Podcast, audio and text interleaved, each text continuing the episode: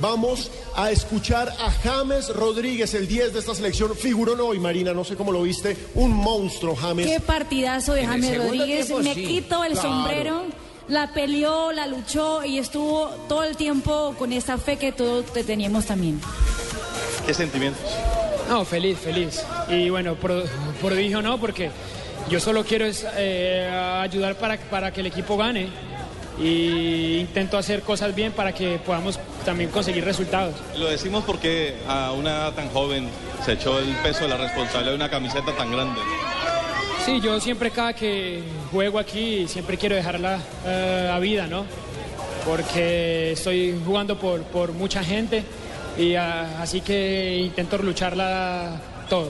Un momento muy especial en el partido. No vio los penales, ¿por qué se No los vi, volvió? no los vi, no los vi porque estaba nervioso, eh, pero sabía que Falca iba a hacerlo, ¿no? Pero no, de tanto nervio, me- mejor giré y cuando vi que todos estaban cele- celebrando, ahí sí ya eh, fue una feliz, feliz, felicidad total. Que fue lo más complicado porque lo vi siempre eh, tratando de empujar el equipo. Sí, ¿no? Com- sabemos que Chile jue- juegan bien, ¿no? Eh, siempre ellos ata- ata- atacaron, ¿no? Pero en, en el segundo tiempo entramos con otra actitud y, pu- y pudimos empatar el partido. Bueno, James, ya aún sigue la pólvora en el cielo. ¿Qué hay que hacer? Eh, digamos, ya está la clasificación. Ya le puedo decir mundialista, además. sí, claro. Eh, igual todavía falta, ¿no?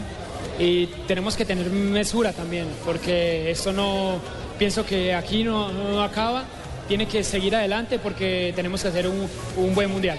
Bueno, muchas gracias a James Rodríguez. Era James Rodríguez con Johnson Rojas hablando de la emoción, se le nota. Por supuesto, parece que la voz le temblara en esos momentos, porque por supuesto estamos hablando de un hombre que a sus 21 años estará en una Copa del Mundo, 22 ya, una cosa impresionante, un joven que se lleva la 10 de la selección Colombia, el último 10 que tuvo la selección Colombia en un mundial fue el pibe Valderrama, estamos en una nueva era, la era de James Rodríguez con esa camiseta y hay que celebrarlo.